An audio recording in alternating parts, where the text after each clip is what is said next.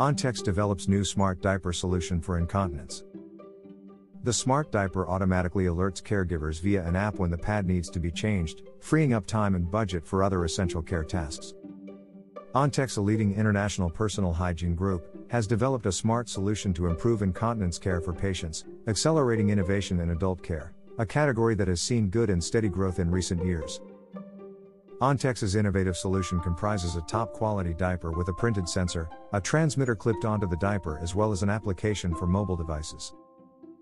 This combination accurately determines the saturation level of the diaper as well as the risk of leakage and alerts caregivers when it is necessary to change the diaper.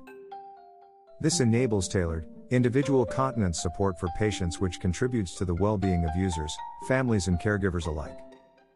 The smart diaper also reduces the environmental impact of care institutions by decreasing unnecessary diaper usage and allowing savings on laundry. Xavier Lambrecht, President, Ontex Healthcare Division. With this smart diaper, Ontex's objective is to develop and promote better continence management and improve the quality of life of those suffering from this condition.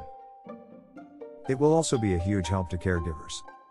The new smart diaper is a result of our long-standing innovation program at our R&D Center for Adult Care.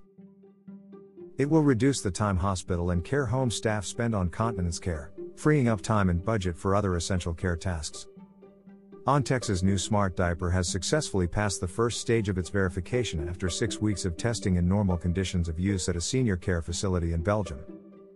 Results show the potential to reduce cases of urine leaks on clothes and linen by up to 50%, therefore alleviating one of the most burdensome and costly tasks in institutions. The validation process will continue during the first half of 2021, with a gradual commercial launch in the second quarter of this year. Incontinence is a very common condition.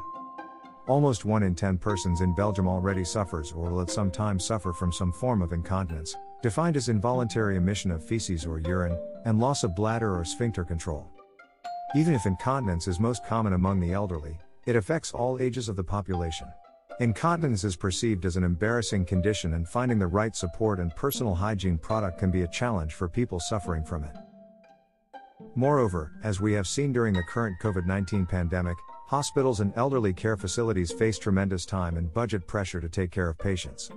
Incontinence is one of the most prevalent conditions in aged care facilities and one of the most important components of the cost for caring in institutions. For more information on Ontex, go to https ontex.com.